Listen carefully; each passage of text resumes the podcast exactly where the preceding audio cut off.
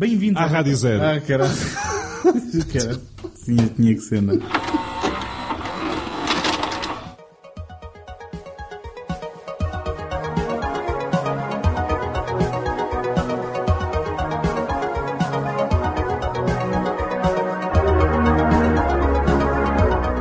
Bem-vindos ao Betamax, o podcast onde vamos ao baú coerente recuperar filmes abandonados à nascença e esquecidos pelo tempo. Eu sou o António Araújo. Eu sou o Tiago Laranjo.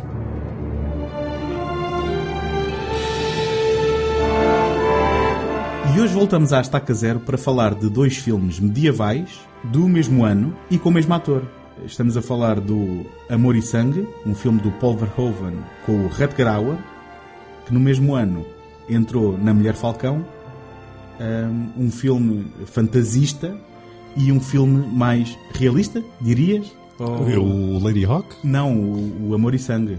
Ah, O Lady Hawk é nitidamente um filme de fantasia. Um, o Amor e Sangue, eh, embora não sendo um filme nitidamente de fantasia, se calhar também não é verosímil e realista. não, não, acho que o que o filme faz é porque.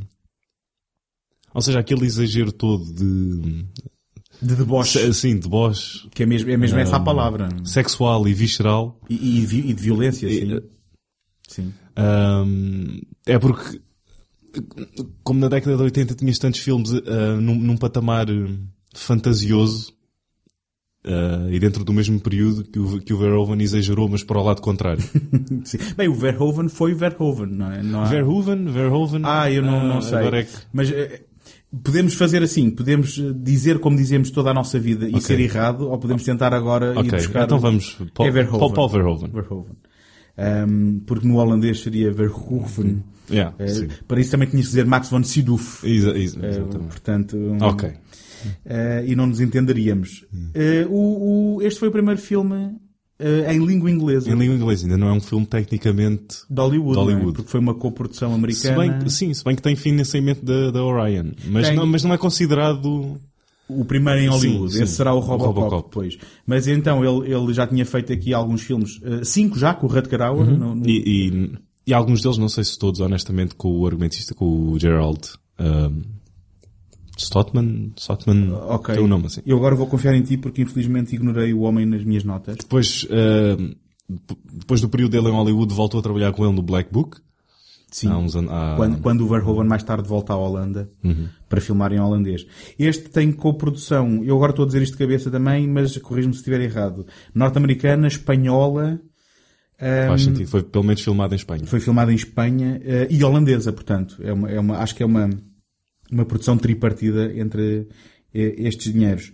Hum, e tu ouviste falar que a inspiração, além de, de- da resposta a esse, a esse lado mais fantasioso que o género tinha tomado, como tu disseste, ouviste que ele tinha Uma série. Ah, Bom, que isto era uma história, por acaso não era aí por aí que eu ia, mas vamos por aí. Ok. Ah, que ele, ele, a estreia dele foi na televisão, ah, com o Rutger Hauer, curiosamente, ah, numa, numa série televisiva medieval, e isto teria sido uma história pensada para lá, mas que não foi desenvolvida para a televisão, não é? E aproveitada mais tarde. Era isso que, Sim. Sim. Mas que ele também se terá inspirado no, no motivo do The Wild Bunch, eh, Faz sentido. A quadrilha- sentido. Selvagem. Quadrilha Selvagem em português do Sam Peckinpah, naquele, naquela vertente de- Animalesca. não, da rivalidade entre dois antigos parceiros. Ah, ok. Ok? Por, Porque que depois se dissolveu no filme. Não é bem isso que acaba por, por acontecer. por intervenção da Orion, lá está, do, do, do mercado americano que queria, bem, eu também estou também aqui a meter dinheiro, eh, se calhar queria que isto fosse ligeiramente diferente, e então introduziu um elemento eh, que eu vou Ah, dizer, sim. eu vou dizer romântico, eu- Resultou na perfeição. Não, mas quer dizer, podemos discutir isso, mas eu vou introduzir aqui o elemento romântico, entre aspas, porque isto de romantismo tem muito pouco. Ehm, mas introduz um triângulo amoroso e o filme passa a ser sobre este triângulo, ehm, interpretado pelo, pelo Martin, que é a personagem do Rutger Hauer, a Agnes, que é Jennifer, Jennifer Jason Jason Lee, com 23 anos, acho que estive a fazer as contas. E hum, um Steven que eu, infelizmente, sim, já lá vamos. um Steven que eu, infelizmente, não apanhei o nome do ator. Se- Saberás de cor ou não? Ah, Não interessa então, já vi. Hum, Mas, Foi bastante memorável, pelo menos. Hum, bom, eh, não, não é um ator que tenha feito muitas coisas eh, depois disto. Viste a filmografia? Fui, fui espreitar a filmografia porque a cara dele parecia-me. Ele fazia-me lembrar um outro ator e depois cheguei à conclusão que não era. Esse é o pior tipo de atores, não é? E, e- e, na verdade a filmografia dele esmorecia, pelo menos naquilo que diz respeito a títulos que eu conhecesse daí para a frente. Hum, Mas no Flash and Blood não esmorecia de certeza. Não, não esmorecia. Tu estás em pulgas para falar de, Não, de não, certos não. elementos do Flash and Blood ou não? Está no título, tipo. Eh, certo, mas É um excelente título. este, este eu, eu, para te ser muito honesto, eu tinha visto este filme em idade imprópria. Ou Ah, mas já o tinhas visto do princípio ao fim. Eu já o tinha visto do princípio ao fim, mas a minha recordação era muito pouca e só me lembrava de momentos. E são os momentos mais chocantes, obviamente. Um, e- Mas e- em termos de, de violência gráfica ou nudez no ecrã? Bem, violência gráfica e violência sexual, porque Sim, violência muitas sexual, vezes a nudez sim. vem, é- certo, certo, vem acompanhada certo. de violência sexual. E, e eu, como vi isto numa idade suscetível, eram as cenas que, que- me tinham E- impressionado mais, eh, para, para ser honesto. E o filme não está completamente, ini- ini- está completamente desinibido em, em mostrar-te o que quer que seja. Não tem qualquer eh, Não, não medo ou restrição ou ah, é, é, é mesmo a Verhoeven, né? É, ele, ele, ele tem uma, uma citação ah, um pouco famosa de ah, nós gostamos de, de- o ser humano gosta de violência. Nós, ou seja, no momento em que nós vemos o mundo pela primeira vez é num modo vi- violento, com sangue e, E isso é retratado no e- filme e também. Isso é é? retratado no filme. E, e ele diz, "Epá, o ser humano, violência e tudo ok. Mostrem-nos um campo com flores e ficamos logo, e, fi- ficamos aborrecidos. É qualquer coisa Uhum. nestas linhas. E, e, na verdade, e, e se calhar convém dar algum enquadramento, portanto, estamos na, na, na Idade Média, estamos em 1501, eh, na, na eh, Europa eh, Ocidental. É Ita- é- é- é- eu não sei se o filme nos diz se é Itália ou não. É suposto ser Itália. É suposto- Ela- se, bem que, se bem que eh, o que nos aparece no ecrã ao princípio diz só genericamente Europa Ocidental. Ok. e, como é, e como é que tu partes do... ah, Pelos, pelos apelidos deles, eu parto Ah. do princípio que é Itália. ok. Curiosamente, é um filme filmado em, eh, em Espanha para fazer-se passar por Itália. E depois A Mulher Falcão é um filme filmado em Itália para se fazer passar por França. Mas então, para dar contexto, eh, estamos a falar de um bando de mercenários que, depois de ajudar um, um lord, não sei se é este o título São dele, contratados pelo Sylvester Stallone para fazer os Sim, é, é o, tarde. é o, esta é a prequela dos mercenários, exatamente. Muito melhor, muito melhor do que... Eh, de qualquer, eu não vi os outros, não posso dizer, mas, mas posso presumir. Um, mas então, eles, eles são, ajudam um lord a recuperar eh, o seu castelo e a sua aldeia depois de ter estado, presumo que nas cruzadas ou qualquer Sim, coisa sim, do sim. género. Que lhe promete ouro, saquearem tudo o que for dos ricos e basicamente depois volta atrás na palavra Exato. e tenta... Quando ele vê, olha, os saqueadores querem saquear mesmo, eh, e eu se calhar vou ficar sem nada, portanto deixa-me quebrar a promessa que fiz. Eh, e expulsa-os sem nada, sem armas, eh, e esse bando de, de- de salteadores acaba por ter a sorte de tropeçar ehm, na noiva prometida ao filho desse lord e rapta e depois ehm, acaba É, por... é um, é um golpe de sorte mesmo? É mesmo ele só... Ah, não, não. Eu acho que é um golpe de sorte, porque eles andavam a vaguear eh, e na, naquela... Mas eles já, eles já tinham jurado... Ah, já tinham jurado vingança. Ok, ok. Mas, Mas como acho- chegaram até lá, tá bem. Sim, tropeçam na Agnes não. por acaso.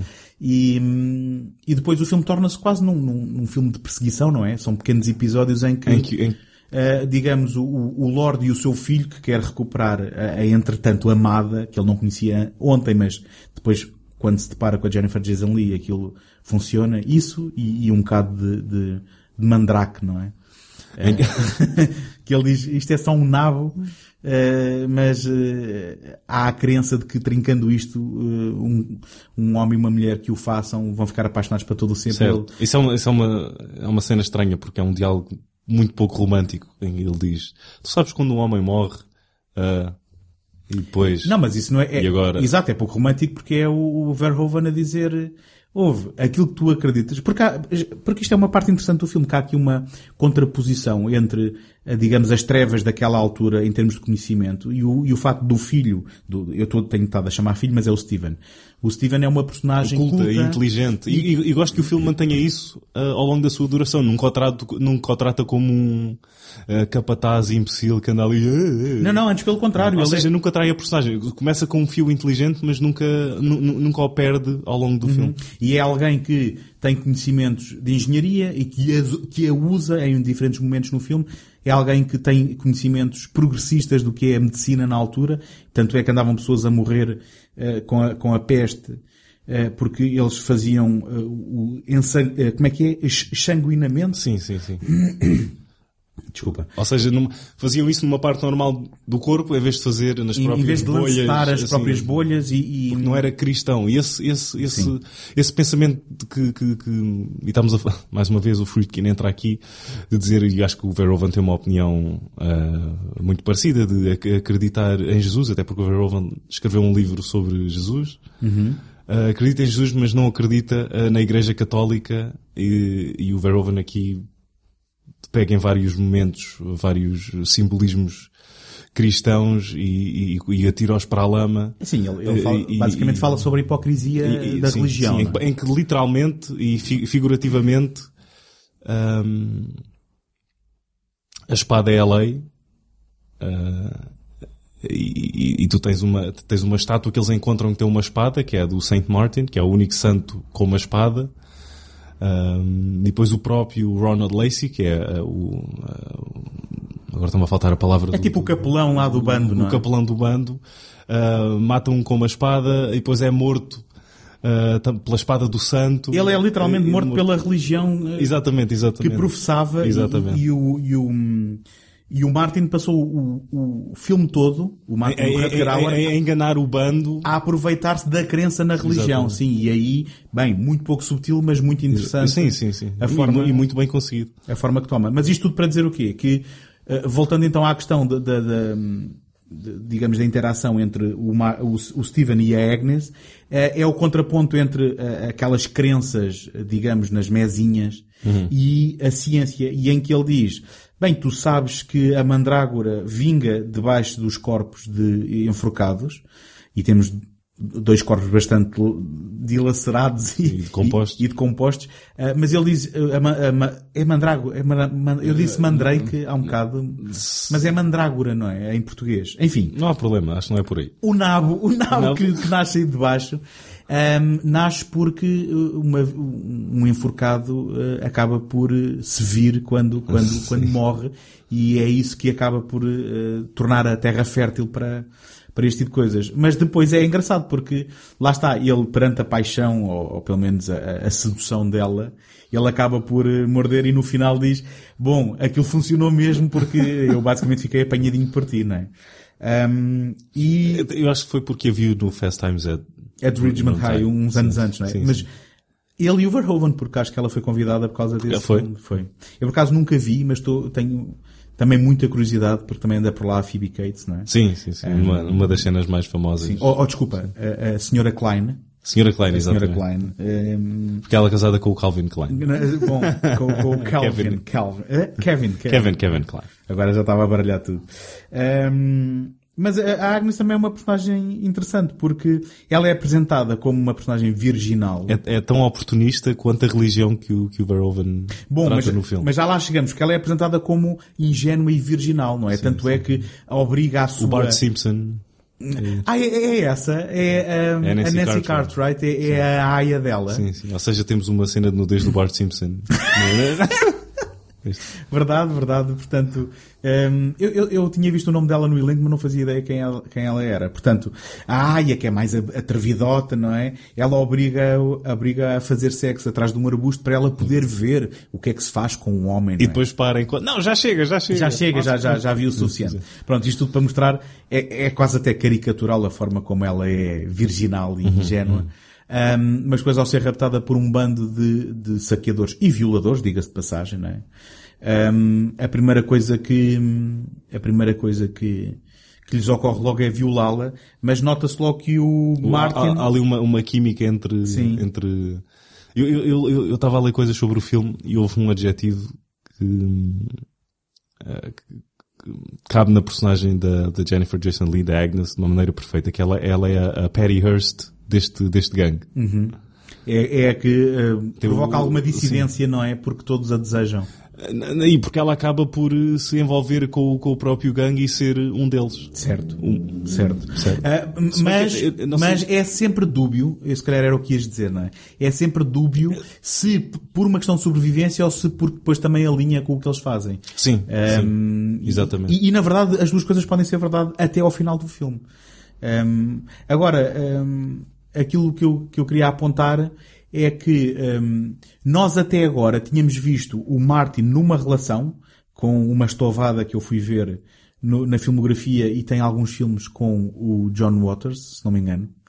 Um, eu não sei qual é o nome da atriz, agora estás a olhar para mim, mas aquela que dá à luz o miúdo morto. Será que é a Susan Tyrell? Lá- Eu não sei se é essa. Ah, possivelmente, possivelmente. Eu, eu peço desculpa, não, não, não Lá investiguei bem os lá nomes. está, Tyrell, Tyrell Corporation, Corporation, sim, Rutger Hauer, Blade Runner. Ahm, David Peoples, excelente, excelente. Lady Hawk, Blood of Heroes, que era o filme que eu gostava de ter visto. Pronto. Agora fazemos aqui o parênteses. Para... Ou fazemos o parênteses quando falamos do Lady Sim, Hawk. sim, sim, sim. Ahm, E eu ficarei eternamente furioso contigo. Hum, e já, já imprimi uma imagem tua para ter lá no meu quarto para tirar uns dados. setas. Mas eu, eu, eu vivo bem com isso, está bem? Eu disse dados, era algo mais. Sim, nem sequer era um dardo. Não, não, não, um eram dar dados, eram só dados. Bate-me no nariz, cai ao chão, Não. olha um seis. Mas então, eu só queria apontar que no meio da, da violência de, de- de- de batalhas e de gente a arrebentar e de espadas a serem e Sim, literalmente gente a arrebentar. E, e nados mortos. Pronto, e, é- e mutilações. Mas espera, tu agora passaste por onde eu queria fazer o sublinhado, que é, nós vemos um parto, um parto eh, ensanguentado, eh, em- quando está a chover eles estão numas ruínas eh, a tentar abrigar-se e, e- e, eh, o bebê nasce morto e ela pede não o enterrem diretamente na terra e ele mete-o dentro De um- de um barril que ele, que ele transportava de cabeça para baixo, é assim uma coisa completamente Seria, desumana. seria um bom ponto de partida para uma prequela do Weekend at Bernie's. Não, es- escuta uma coisa. Escuta uma coisa. O, o, o Rutger Hauer é, é mostrado como sendo alguém com alguma capacidade de ter compaixão ou compreensão. E, no entanto, E, e ter brincos e tatuagens. e ter brincos e tatuagem. Pois a tatuagem deixou-me um bocado... É, é anacrónico, não é? Não é suposto haver- será? Não sei, não sei. Não, te- te- teria agora de ter aqui uma Pois, história. Não sei também. Uma história de tatuagem. Mas em 1500 não creio que se fizessem tatuagens no braço. Acho, bem, se, posso- se calhar com aquele detalhe. algum historiador que nos diga. Eh, assim, quanto muito amor de mãe, não é? Eh, Angola. Ahm, mas, Jennifer Ele- Jason Lee. eh, sim, sim. Uh, Jennifer Jason Lee, depois riscado e o nome da próxima a seguir, por baixo. Ahm, é, agora eu estava a pensar numa tangente enorme. Eh, tu viste o documentário sobre a pena de morte do Werner Herzog? Em que ele está a entrevistar pessoas no interior dos Estados Unidos. Qual é, que, qual é que é esse documentário? Ah, eu agora disse desta forma porque esqueci-me do nome. Ah, do- ok, ok, boa, boa. Então acho que não. Acho que não. Um, e, e há um, e há um rapaz que está a mostrar uma tatuagem e então tinha tatuado o nome da namorada que o deixou e então depois, porque já a tinha, não podia tirar, escreveu Sucks por baixo. Aquela do, do Johnny Depp que era Winona Forever e ele depois riscou o NUI e foi Wino Forever. Exato. Pronto, há sempre formas criativas. Mas voltando, Ou então o Mickey Rourke. também tem uma, é? Não. Ok. Quer dizer, não, tem várias. Tem várias. Sim, ok. Não, desculpa, depois eu esqueci e não, não consegui Não fazer faz nada mal. agora com isto. Adiante. O, ele, ele, ele, sendo o Martin no topo da sua compaixão e humanidade, o que faz é enterrar o bebê no- de cabeça para baixo num barril. Ah, e, e acho que esse tipo de cena é sintomático. Mas a verdade é que ele, ah, apesar de ter essa relação mais próxima com aquilo que podia ser a sua mulher, não é? Ahm, ele assim que vê a- a- a Agnes nota-se logo que há ali um clique e depois é engraçado ver todas as manobras que ele vai tendo para que ela não seja violada por outros, como por exemplo na carroça, dar uma guinada. Ah, sim, sim, sim, para, para, para, a figura do santo apontar para o castelo. Eles, bem, é, é, para, é, é para ali que vamos. Escuta, isso até foi um acidente feliz, porque a primeira, a primeira impressão dele é deixa-me tirá-lo de cima dela com a guinada, e depois com a guinada o Santa Ponta ele diz, olha, está ali um E castelo. logo vamos da primeira vez em que ele pega fogo Exatamente. à, à- à carroça só para, só para o Brian James não...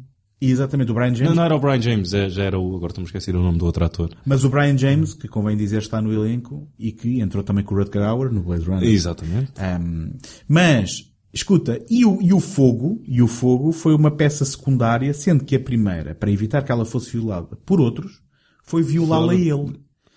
Numa violação em grupo, que era das cenas, era, era, esta era a cena que eu estava a dizer que se calhar era a primeira que me vinha à memória cada vez que eu pensava neste título. Uh, porque é, é, é, digamos, bastante difícil de ver. Uh, e temos a Jennifer Jason Lee uh, como veio ao mundo, e depois já havíamos falado disso porque houve uma grande polémica quando foi a Sharon Stone a mostrar os seus dotes, e foi durante um segundo, e aqui a Jennifer Jason Lee anda para trás e para a frente, uh, como veio ao mundo, e ninguém se lembra disso. Mas, ela, ela é Eu literalmente, ela é literalmente erguida pelo, pelo gangue que a movem para trás e para a frente, encostado ao Rutger Hauer para Isso é um ele a bocado mal para o Rutger Hauer. Parece que ele não tinha... não. Não, e- mas, mas eu estava a ver este... Como se fossem idosos, tipo... Não, mas é, é, é, é um bocado aquela... hum, como é que eu ia dizer? É ele exercer a sua, o seu poder junto Certo, do grupo, não é? E, e perante ela. Só que é engraçado porque esta cena, que é horripilante, eh, é virada de cabeça para baixo quando ela depois diz não, não, eu estou a Eu estou gostar. a gostar, e- e ela é que está a ser violada. Ela agarra as pernas, agarra-o com as pernas, não é? Um, eh, e, e basicamente todos os outros começam a gozar a dizer, olha, olha, ela é que está a violá-la a ele. E portanto, há aqui uma certa inversão que faz com que esta cena não seja deplorável de todo, no sentido em que, apesar de ela estar a ser abusada, Ela, ela apodera-se dessa situação para ela própria vir ao de cima. Exatamente. E, e- e esta, e esta é o tom com que a personagem dela depois é traçada no, no resto do filme. É porque ela vai acedendo a ter uma relação especial com ele, porque com ele sente-se protegida dos outros. Ah, e porque pode ir também tentando explorar a situação. Um, e tanto é que ela depois acaba por o influenciar, e porque o gangue tinha combinado ah, usarem todos vermelho, não é? Era um bando, um bando de escarlate, e de repente aparecem os dois depois de terem tomado um castelo e encontrado roupas de branco virginal, Certo. o que deixa também toda a gente eh, fora de si. Eh, Eu tenho uma pergunta a fazer. Eh, e, e penso que seja pertinente, que é, tu vês este, este, este, este- esta galeria toda de, de- de- violência e de excesso, e tu pensas, bem, isto, claramente, está tá aqui, isto é exploitation, está aqui a explorar todas estas vertentes. E achas que, ahm, que há uma, há- ou seja, que o filme tem a substância necessária para justificar todo este conteúdo, ou que, ahm, passado um certo ponto, já só está a ser violência gráfica por ser violência gráfica ou chocar por chocar. Ou seja, que há aqui uma linha traçada entre o exploitation, ou seja, justificar todo este excesso. Eu acho que é uma muito boa pergunta que eu não sei se consigo responder, mas vou tentar, porque hum, nós, nós eh, quando, quando estávamos agora a tentar introduzir o filme, fomos imediatamente aos temas do filme, não é? Hum, e eu penso que o Verhoeven nunca pecou por subtileza. Hum, e na verdade acho que acaba por ser eficaz na forma. Um, e, e- e gosto que o cinema dele seja uma espécie de estaladas na cara. Um, até porque o filme não tem propriamente uma narrativa muito uh, linear Sim, e coesa. sim. É- Pelo menos quando, quando comparas com o Lady Hawk, não Certo, é, é- é um filme mais feito de episódios, não é? Certo. Um, que depois culmina num desfecho, mas por exemplo, voltando à gênese do, do filme, e é engraçado ver que nós depois, quando temos o conhecimento de- de- do que se passou nos bastidores, há certas coisas que tu tinhas só um, um feeling e acabam por, por fazer sentido, que é a personagem do Arkwood, que originalmente era suposto ser o rival o- principal, o antagonista principal, e, seria esse o conflito principal de, de todo o filme, acaba reduzido e no background. É, Ele, ele seria o antagonista hum, do, do, do Martin e na versão em que isto se mutou, em que depois é trazido para a trama central a Agnes e o Steven, o Arkwood é uma personagem completamente acessória. Porque é alguém que era quem os liderava hum, e que depois traiu-os amando do pai do Steven, do tal Lorde, mas que depois, em termos da narrativa, não tem aquele peso de ser sobre ele que a vingança é exercida, porque eles na prática querem exercer a vingança Certo. sobre a família Certo. do Lorde. Se bem que traz uma coisa muito importante, que é... ahm, ele, ou seja, eles... e Aqui está uma, está uma, uma, uma, uma boa sequência de eventos traçada e um bom plotting. O santo, ao indicar o castelo, faz com que eles ah, se dirijam para o castelo, saqueando aquilo tudo e... Bem, matando e, e, e matando e pilhando. e, e pilhando. Daí resulta um suicídio uh, Que- do, al- do alto do castelo até cá abaixo que traz, ou seja, que é uma mulher, será, presumo eu, a mãe com a filha, Uhum. que salta cá para baixo, a mãe morre, a filha continua. A filha sobrevive a e filha foge. sobrevive e foge, arrastando-se uh, até não sei aonde, entretanto, ou não, uh, ela já tem a, já tem a peste. A peste, sim. Quando encontra o, o, o Wood, vou só chamar Wood, Ok, não quer chamar Arco. não, não. Porque é só Wood. um nome. É, é uma alcunha, é uma alcunha. Uh, quando- ela encontra o Wood, Wood para os amigos. o, uh, Wood, não sei, uh, ou amparar a rapariga e ou, ou- ou sacudir todo aquele cansaço, passa a mão na cara e lambuza-se com, com a peste negra. Uh, e depois, mais tarde, quando está a ser tratado e quando o, o, O Steven, o- o- não, não, não é o Steven, o, eu vou dizer padre, mas ele não é, não é? Não sei se, é- se ele é bem padre ou não. O méd- médico barra... sim, dos vilões, vá. Sim, o médico dos vilões. Sim, claramente não é padre, porque é médico. Ahm, ou seja, trata-o da maneira cristã eh, e, e esvazia-o de algum sangue. Depois é atirado para uma valeta de onde o cão vai beber, Verdade, verdade. Eu agora estou- estou a fazer a associação toda, é verdade. de onde mais tarde esse cão é retalhado e inserido naquele castelo que nem cavalo de Troia, Certo. diretamente para um poço. Ou seja, Não, não, é, não é não, é, não é diretamente, não é seja, mas diretamente. vamos simplificar aqui. Sim. E acaba num poço, E acaba num num poço, poço de água que toda a gente de onde, beber. bem, não sei como ninguém nota, porque parece que ahm, cão com peste era, era, era um sabor de água já muito conhecido. O, o pressuposto é que a água já devia ser pútrida. Ah, ok. De qualquer forma. Mas estava, estava cristalina e aquilo ao deitar no copo mas, estava. mas não devia cheirar bem. Ahm, e então é aí que todos, ah, todos, salvo erro, o Rutgauer cai lá no poço e fica que nem gingas. Ah, entre aspas, não, é? não sabe, não sabe. Ele simplesmente no final sacode-se dali para fora. Sim, mas não, não- sim, n- não é feito, não, não é dado o efeito dramático de que, Certo. ui, se calhar ele não vai ficar bem. Ou seja.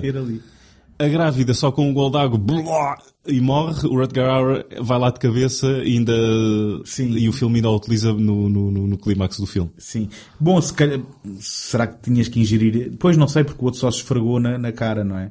Enfim. O outro, sim, o outro só esfregou. Não, a, a a Jennifer Jason Lee beija o Rutger Hauer na cara e, na- e ele supostamente já tinha. Bem, eu sei, eu sei, já estou aí por caminhos que não, Não, mas é não os pertinente. É pertinente, só que não nos vamos, eh, não nos Há vamos, uma, há uma falha de continuidade da peste negra e eu, eu culpo a peste negra. a verosimilhança da peste negra não, não, não está muito científica aqui. Acho que o Ryan não pagou o suficiente à peste negra. Acho que a peste negra devia ter arranjado um agente melhor. Não, é que eu acho que a peste negra desistiu das filmagens a meio e tiveram que fazer isto com, Com outra peste com seu, negra. Com o seu stand-in. Está a peste negra agora a fumar um charuto, a filmar um documentário. Para... Enfim. Ai, ai. Mas. hum, e o que é que me tens a dizer da música do Basil Poledouris? Honestamente, eu, eu gostei da banda sonora, mas não te consigo. Mas é um Não, não, não, te consigo dizer nenhum ah, motivo. Ah, ou seja, não é particularmente memorável. Ah, faz o trabalho. Não sei se é por estares. Se for que a música ah, vai para o centrais porque tu estás tão focado ah, no quão horripilante as imagens que tu estás a ver são que elas tiram de qualquer outra coisa que, que o filme tenha, até porque e lá está, não, se calhar não devendo comparar diretamente, mas tu pegas na fotografia do Vittorio Storaro e na fotografia Ah. do Jan de Bonte e são dia para a noite, se bem que Sim, são esta, esta, diferentes. sim, diferentes, mas não, não estou a dizer que a do Jan de Bonte seja má. Ahm, Aliás, tu não quererias este filme com a fotografia do Vitório Storaro. não, não, não, sem, não, não queria, não Portanto, queria, não queria. Ah, mas, mas claro, depois vamos nos babar no outro. Sim. não é? mas, mas a questão é que eu vou ser muito honesto. Eu nunca fui um fã, sempre que apareceu o nome Basil Poledouris. A sério, não gostava. Nunca fui um fã porque sempre o achei muito bombástico. Ah. Ah, e aqui eu sei que, porque li, que ele ehm, foi escolhido pelo Verhoeven eh, por causa da banda sonora que fez no Conan. O que Faz faz, sentido, sentido, faz sentido. não é? E a música, a única coisa que eu tenho a apontar, porque me parece completamente apropriada para o que estamos a ver, é que é muito insistente. Ok. Ou seja, a, a banda sonora parece estar sempre presente, quando às vezes a Isso gente... aí, a culpa já calhar- não é do, do, do, do, do Basil. Sim, verdade. A culpa é de quem a decide usar ou de quem lhe pede mais, mais, mais. Mas, mas sim, mas ela é completamente apropriada, é- é- cheira a medieval, hum, cheira a aventura. hum, A peste negra está, também. está, aí é sempre, está aí é sempre a insistir. Hum, então, focando só aqui um bocadinho mais na Jennifer Jason Lee, não é? Tirando, tirando obviamente o facto de que a vemos hum, despida em cenas menos Sabias, sensuais. sabias que ela era filha do, do Vic Morrow? Não, não sabia. Não sabia, mas fiquei a saber agora. Agora, agora. Fiquei a saber agora porque acho que alguém que trabalhou aqui com ela, já não lembro quem, tinha trabalhado também no Twilight Zone. Ok. Em, que- em que o Vic Morrow foi, foi morto. Vic sim. Morrow, lendário. ah, lendário. é? Lendário pelas piores razões. Ah, mas um consagrado ator. Sim, que foi morto no, no set de filmagens do, do Twilight Zone. Num, num dos dias mais ínfamos da. Sim, que meteu o John Landis em, em Maus Lençóis e ainda O hoje. é- Landis, o Spielberg, o Frank Marshall. Sim, Mas o John Landis ainda hoje é olhado de lado por Sim, boa sim, gente, sim, porque ele nunca assumiu provavelmente responsabilidades e continua a trabalhar. Mas depois, mas depois, pronto, agora só um pequeno Isto- Já, podíamos já, fazer já, um já, podcast já, só sobre vamos, já vamos eh, fechar isto. É exatamente quem é que é a culpa ah, nesse. Será que a culpa cai, ahm, ou seja, a estaca vai sem parar ao realizador no final de tudo? Ou, ou, ou, ou todos os intermédios aí, por terem falhado no seu papel, deviam ter um peso maior ah, nas costas ou não? Não sei. Pronto, mas, mas supostamente, sendo ele o, o- o, digamos, o cabecilha, eh, supostamente ele tomou riscos, ou assumiu riscos na altura que levaram à morte de um homem e duas crianças, e portanto, Mas será que sim? Ou houve aí uma certa a informa... Não bem, sei, a informação... bem, a informação chegou toda porque ele estava lá a filmar com crianças e estava a ver as horas e sabia que que não podiam estar. Mas, mas isso é outra história, e se ficaram intrigados com isto que estamos a falar, procurem, porque é uma história um bocado macabra, mas, mas, mas que é real e que não é muito conhecida, se calhar, Não- fora, não- Uhum. fora de alguns eh, eh, círculos cinéfilos, vá. certo, certo. Ahm, mas não, então, não, não, não recomendando ah, Não, eh, se não recomendas, não vais dizer. não? ok então não vou dizer não. Pronto. Ahm, agora, o, a Jennifer Jason Lee, como eu estava a dizer, em algumas cenas em que ela aparece despida, não são propriamente sensuais. Mas depois há outros momentos em que eh, o sexo é consensual, pelo menos digam, digamos assim, nomeadamente a cena da banheira. E, e- e eu sei que estava a ver isto. E, e é engraçado como o Zeitgeist às vezes apanha certas coisas e impola certas coisas. Porque, hum, e voltando à questão do, do instinto fatal e da eh, Sharon Stone, na altura foi um burburinho por causa da forma como a cena está filmada, não é? Por, É, por- é, pela é. não que é feita daquilo que é mostrado e Não, daquilo é, que é, é, mostrado. é, mas é a maneira de como, de como te mostra Sim, verdade, verdade. Só que aqui, se nós formos ver, o Verhoeven deve ter ficado surpreendido com este tipo de polémicas, porque, eh, então, mas espera aí, o meu filme de 85 tem lá a Jennifer Não, Jason Lee com 23 anos, a andar como veio ao mundo de um lado Espera, para o outro espera, durante espera, cenas espera, mas inteiras. os filmes, os filmes anteriores dele, ainda mais sexualmente Bom, explícitos mas são. não eram de Hollywood, Certo, eh, ok. eram ok. filmes holandeses Pronto, numa pronto, língua pronto. estrangeira. São, é? são europeus, eles podem fazer o que lhes apetece. Sendo que este aqui, para todos os efeitos, já foi uma produção eh, com, com- em língua inglesa e que estreou, estreou e, e que desapontou muito no box office, segundo sei. Que acho que foi um fiasco. Eu não sabia, não, não fazia Sim, ideia sim, que foi um fiasco de bilheteira. Ahm, mas, mas acho, acho O que lá está, pouco interessa. Eh, Agora para os... Não, claro, claro que sim. Do ponto de vista de nós agora estarmos a apreciar o filme, não interessa nada, mas Já vi que gostaste do filme. Gostei, gostei do filme e, e a questão da Jennifer Jason Lee é uma questão que eu eh, ve- vejo com um sorriso nos lábios porque é engraçado aquilo com que os realizadores se safam, aquilo com que os realizadores se safam quando não tem alguém a apontar o dedo. Eu basicamente acho que é aí que eu quero chegar com esta conversa toda. Ahm, e quando nós temos toda uma sociedade a fazer um burburinho e uma tempestade num copo d'água, às vezes ao lado passam coisas que só porque ninguém decide apontar e, e- e não, há, não há problema nenhum, não é? Se bem que também ele, ele com certeza agradeceu todo, todo hum, digamos, a toda a publicidade que lhe foi dada depois no Instinto Fatal Claro.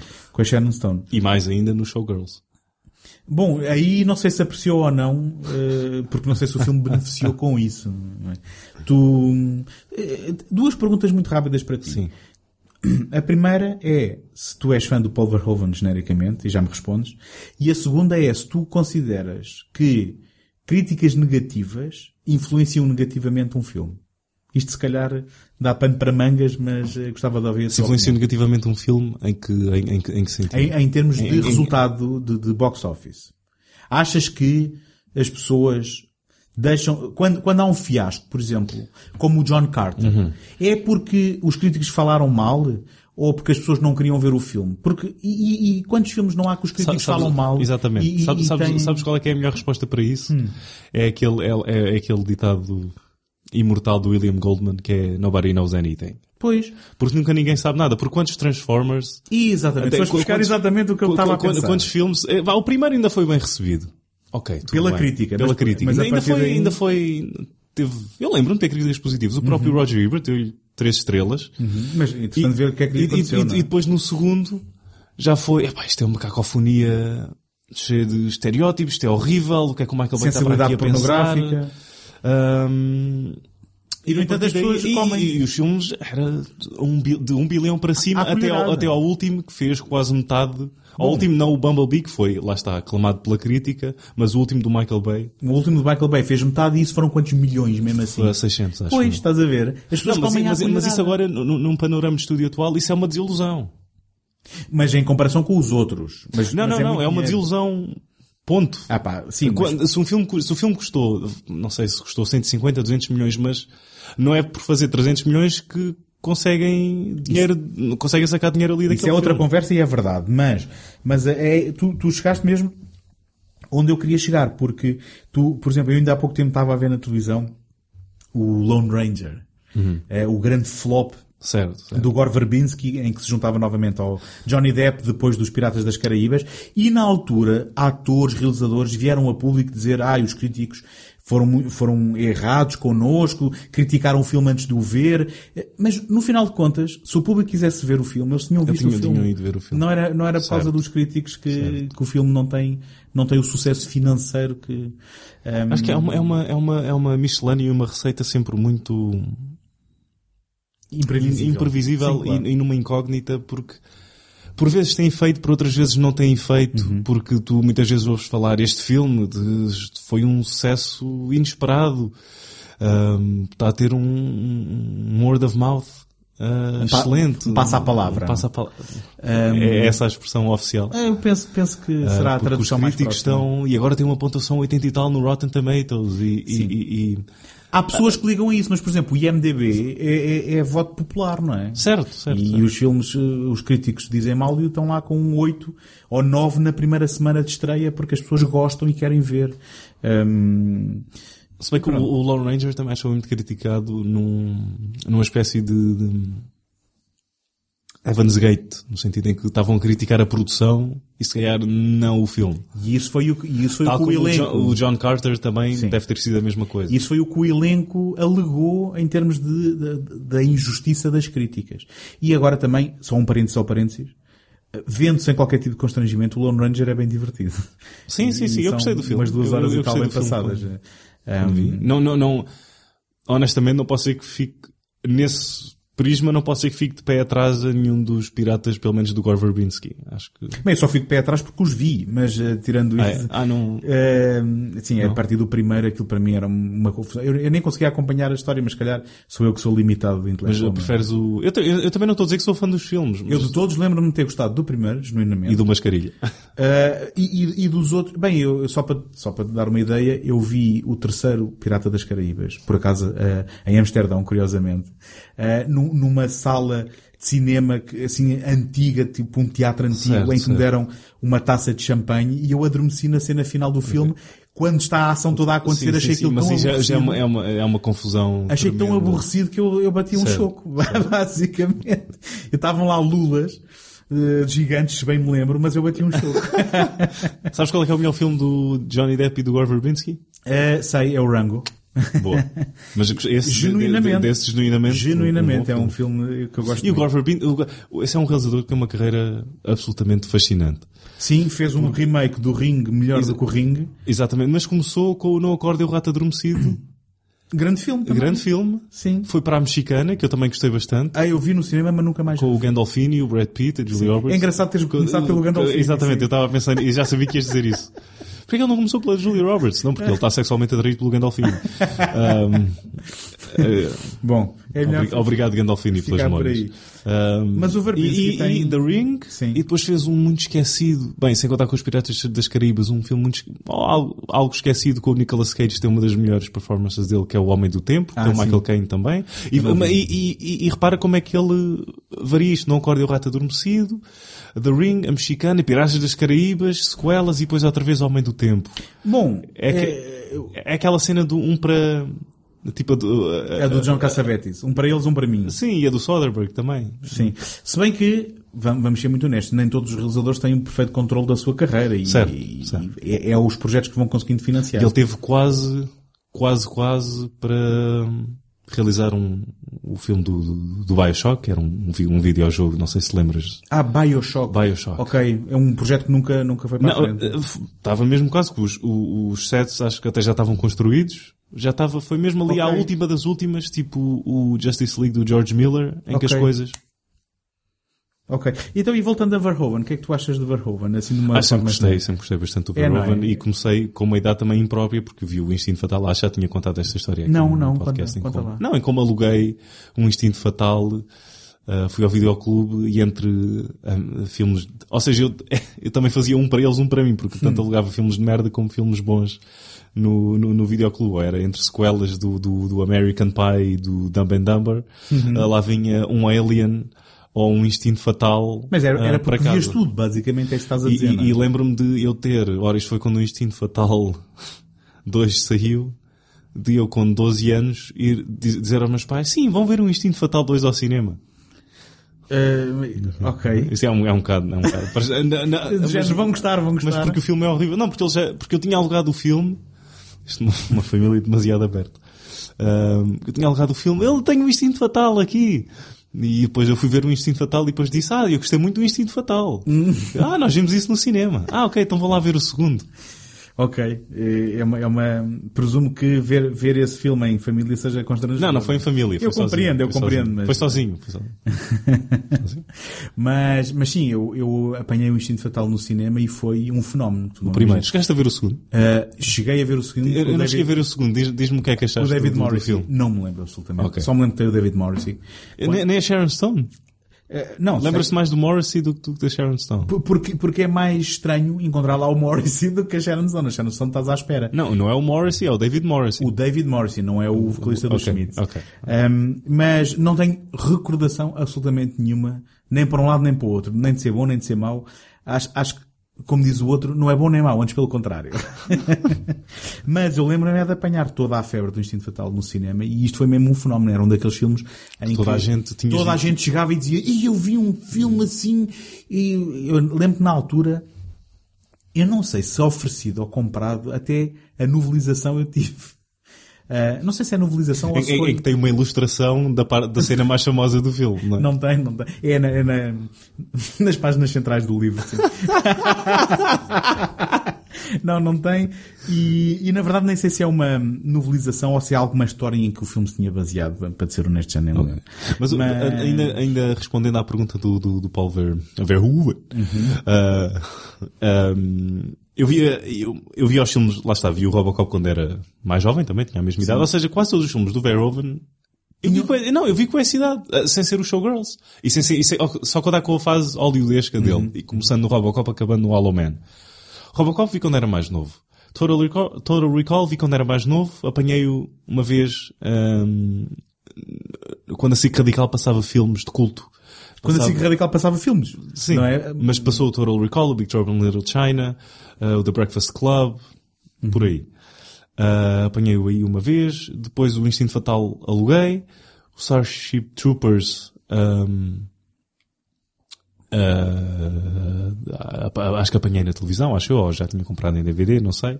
E depois o Hollow Man apanhei na televisão. Portanto, mas é é ver os filmes, e aí sem contando com o Hollow Man, se calhar, de uma perspectiva, ou seja, só apanhando a primeira camada dos filmes, e o Verhoeven tem várias camadas, e depois revendo-os mais tarde, ahm, apanhar os conteúdos extra ah, que os filmes têm, ou seja, aquele sumo todo. Vamos ser muito honestos, o Verhoeven é... Ah, o Starship Troopers, antifascismo. Ah, o Robocop, anticapitalismo. Sim, quer dizer, ele, ele, ele é um cineasta ideal para uma- um adolescente masculino. Certo, certo. em termos de- de- porque, porque lá está, é o que tu dizes. Há um apelo superficial pela violência, pelo, pelo escabroso, não é? Eu lembro que o Robocop, a primeira coisa que eu me lembrava de quando, quando, quando eh, eu nem sei se tinha visto o filme em miúdo, mas tinha visto imagens daquela cena do, do homem a desfazer-se com o ácido, Certo.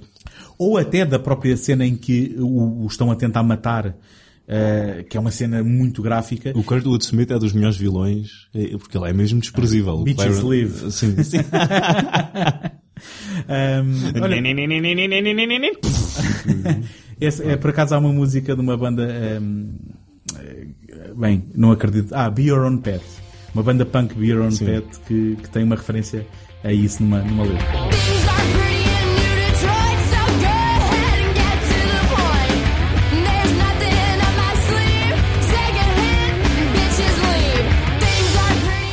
Mas o que realmente eh, ficava retido na nossa memória eram estas cenas eh, violentas e quando nós estamos naquela fase ali a entrar na adolescência de querer o fruto proibido, o Verhoeven era algo que marcava sempre. E depois é como tu dizes, e depois percebermos que há crítica por trás, que há, que há, eh, que há sentido de humor, não é? Sim, sim, Eh, Que, há, que há ironia, que há sarcasmo. E que ele consegue subver- subverter, subverter Uhum. na perfeição o género em que ele trabalha, eh, ou, ou seja, em que ele está a trabalhar dentro daquele filme. por exagero extremo. Por exagero extremo, exatamente. Se calhar sem contar com o Hollow Man, que ele próprio ahm, confessa que era uma tentativa dele de fazer um blockbuster mais convencional e que ele depois, olhando em retrospectiva, ahm, confessou ter sido um erro porque em nenhum dos meus outros filmes eu senti que qualquer realizador o poderia ter feito e aqui podia ter escolhido 20 realizadores e qualquer um deles podia ter feito o Hollow Man. Pois não eu- sei se concordo na totalidade, mas eu percebo onde é que ele está a chegar. Eu o que eu me lembro do Hollow Man é de não ter gostado muito dele, agora não me perguntes o porquê neste momento também.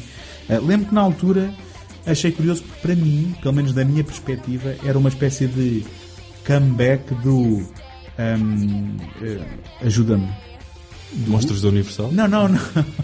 Do, do Josh Brolin Ah, e, e da Elizabeth Shue, que eram atores que a gente conhecia de filmes de adolescente, mas que- Kevin Bacon também. ahm, mas o Kevin Bacon para mim nunca Teve, desapareceu. esteve sempre presente. Nunca sim. desapareceu E depois de evoluiu para papéis mais.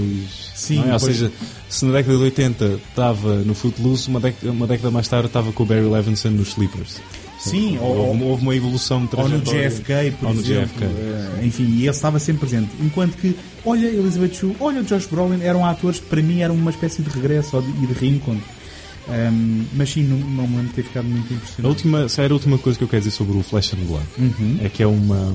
Para já é um título, como tinha dito ao princípio, é um título excelente porque o filme é literalmente Flesh and Blood, mas depois também dá uma ilusão à própria peste negra, Flesh and Blood. Escuta, isto funciona a todos os níveis. Exatamente, É, funciona ao a nível, todos os ao nível níveis. da, da violência, ao nível eh, da sexualidade, ao, não é? Ao nível da própria carne que é comida pela, pela doença. Exatamente, exatamente. Isto é, é- E acho que é, é- era, é um bom lamiré sobre o que aquele grande projeto ah, não concretizado do Arnold Schwarzenegger e do Paul Verhoeven seria. Que era das O- o- Cruzadas, O, Cruzadas. Que tinha um argumento de quem? David Peoples? Não, Ah. do, Waylon, do Waylon Green, que escreveu o Wild Bunch. Ah, achas que eu chegaria aí? Não, não, não fazia ideia. Sei, foi um projeto que quase, lá está, quase, quase ah, teve a luz verde da, da, da Carolco, ah, mas depois eles começaram a cortar, a cortar, e não se, agora aqui é que se calhar... Carolco do Andy Vajna. Do Andy Vajna e do Mário Caçar. Mas que Andy Vajna que morreu, Morreu eh, recentemente, recentemente. recentemente. Um bem-ajas. Um bem-aja. Nem, nem que seja pelo, pelo Die Hard 3. Grande filme. Grande filme. Eh, mas eu diria Terminator 2 também. Sim, sim, claro. Enfim, vamos. Não, não seja cínico. Não, se- não, não, não, não, estou a ser- não, não a ser cínico. Como assim? É que ele, tem, ele ainda tem alguns títulos. Sim, sim, mas honestamente, se tu me, se tu me metesse, olha, está aqui, qual é que é o teu preferido? Eu diria. Uhum. Ok, eu, eu ok. gosto bastante do Die Hard 3. Mas eu também, eu também. E, e diria porque foi, acho que foi, foi feito Ou seja, o Joe Silver aí saiu, houve aí um, um conflito qualquer entre ele e o Lawrence Gordon. E depois o Andy Vajna é que acabou por produzir esse filme e nem que seja por ter... Ou seja, chegou-se à frente Certo, e certo, disse, certo. ok, Ahm, também como última curiosidade, nunca sabia, ah, ou, ou melhor, nunca soube até há pouco tempo que lhe chamavam Andy. Eu sempre via o nome dele como Andrew- Andrew. Andrew, Uh, G... G. Vajna. Ou não é? J Vajna, agora não, agora honestamente Enfim, não. qualquer coisa assim. Ah, e, só que Era agora, G, era G. Era, conforme era, ele era, morreu, Era um gay, era um gay. conforme ele morreu, toda a gente Andy para aqui, Andy para ali. Olha, Sim. eu, pelo visto era uma figura querida que eu nem fazia ideia. Ahm, porque tu, quando vês um nome, pode ser um tirano, pode ser. Por falar nisso, uh, fazemos o Color of Night Ah, num, num destes dias? Fazemos as nossas produções depois em off. não? Ah, ok. Ok. Ahm, isto, isto, por acaso, faz, o, faz a transição perfeita, porque então ah, queres falar, digamos, da mudança de última hora que eu impus neste programa que te levou a mandares dados. Ah, como então, tu fi- então, dizes. fi- então afinal fazemos as nossas... uh, Não, não, não, porque nós já falámos aqui que íamos então Sim, que íamos... Ok, revelar. então vamos não é? lavar a roupa suja. Vamos lá. Ahm, Não, não, literalmente. Está bem. Ok. Eh, é, mete as cuecas na, na mala. pá. Ahm, mas então, eh, nós tínhamos planeado, eh, eu tinha escolhido originalmente um, um outro filme do Rutger Hauer, que, que na altura me parecia interessante, eh, realizado, realizado pelo David Peoples, e parecia-me interessante a começar por aqui, Certo. porque era realizado pelo argumentista, O único filme que ele realizou o único filme realizado pelo argumentista que assinou ahm, a duas mãos o Blade Runner, 12 Monkeys, Unforgiven. a, a duas mãos, não, neste caso a quatro mãos, não é? o Blade Runner é em parceria com o Hampton Fancher, quero dizer. Ah, sim. Mas, mas então, depois, então, mas o, 12 Monkeys com a mulher dele. É o- o não Tom- do Hampton Fancher, mas do David Peoples. o David e a Janet, ah, o Unforgiven, que possivelmente, não sei se recebeu o Oscar por isso ou não, mas ah, acho, que- acho que deve ter recebido. Ah, e então ele, ele tem um filme ah, com o Rutger Hauer. completamente esquecido num nas areias do tempo. Esse é que se encaixa perfeitamente no nosso, Que no nosso curiosamente, podcast. que curiosamente era uma... Ah, agora já percebi, já percebi o que é que estás a dizer. Eh, mas eu por acaso, eu, mas eu por acaso tenho argumentos para dizer que a Lady Hawk também é um filme. Tem 30 mil votos no, no IMDb. Foi, Bom. foi o filme com mais votos que eu vi este mês. É um, é, um, é um filme relativamente esquecido. Mas, Bem, dentro do panorama do Richard Donner, é porque o homem tem pai, o homem começou, não é? Há pessoas que morrem só com um filme, só, só, só com um filme Sim. pelo qual são conhecidas. O Richard Donner, acho que já tinha falado disto aqui. Ahm, The Omen, Superman, Little Weapon, The Goonies, Verdade. Teoria da Conspiração. bom, eh, já, já esticaste a corda. Ah, foi? Já, ah, já estiquei a coisa. Ah, não, não, não me diga. Eh, esse, esse, esse não vai ser recordado à frente ok, da minha ok. Falcão. Ok, ok. Mas, mas então, voltando. O, olha que não sei.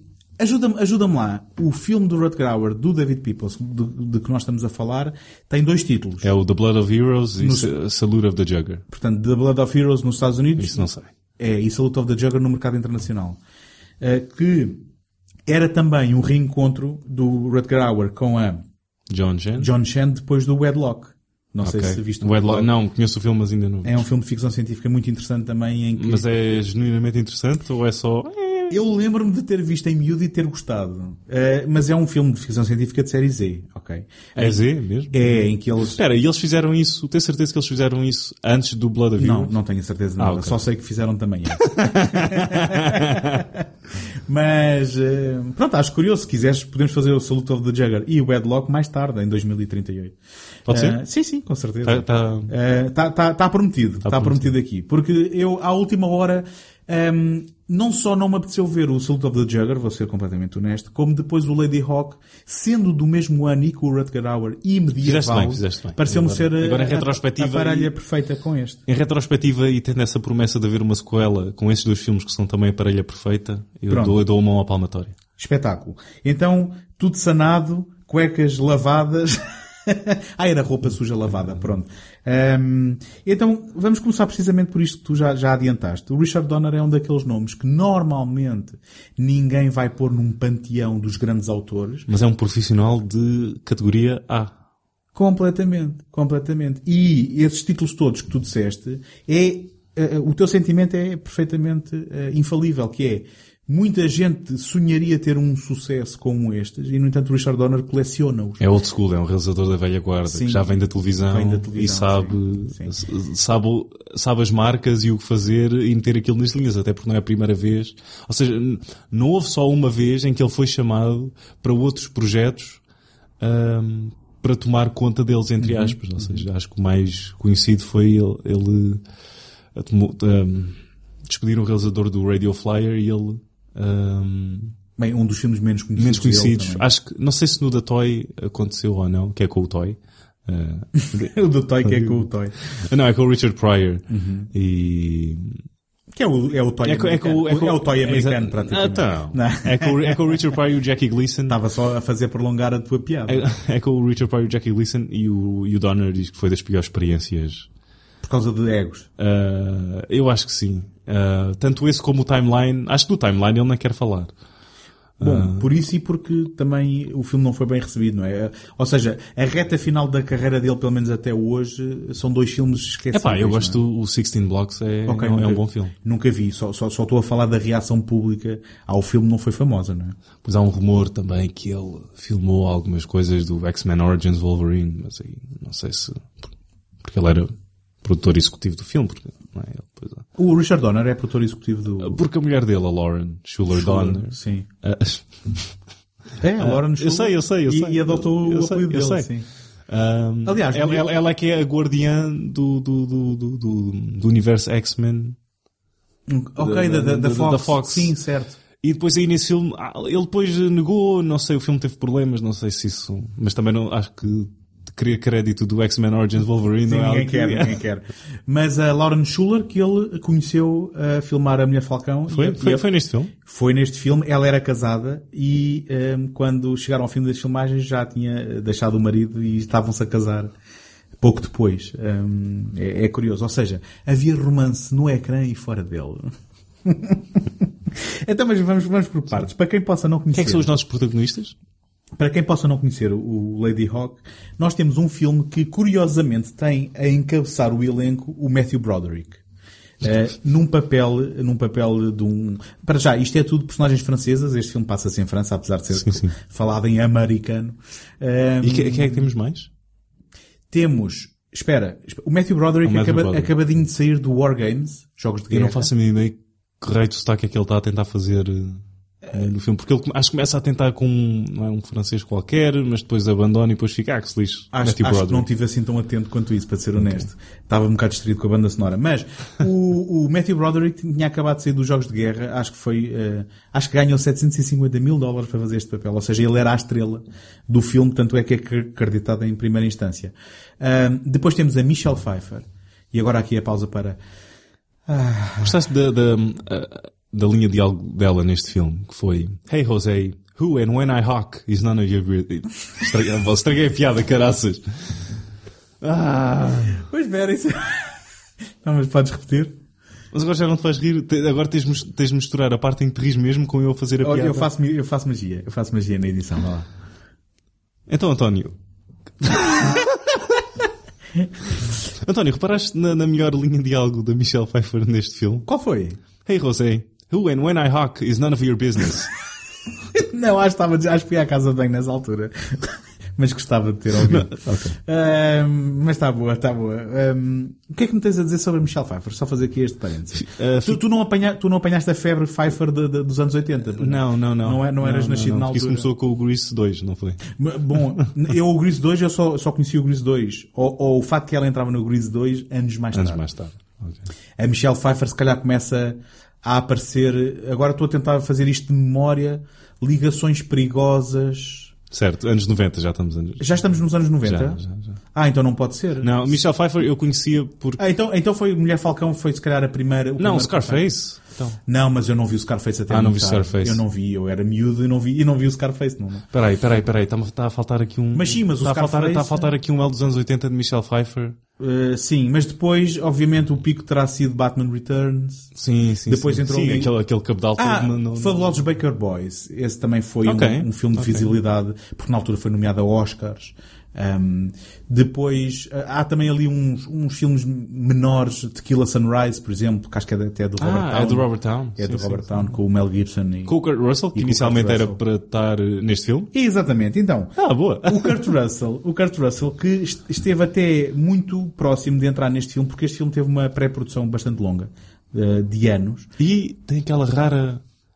ahm, Sim. Eu, posso ajudar ou não?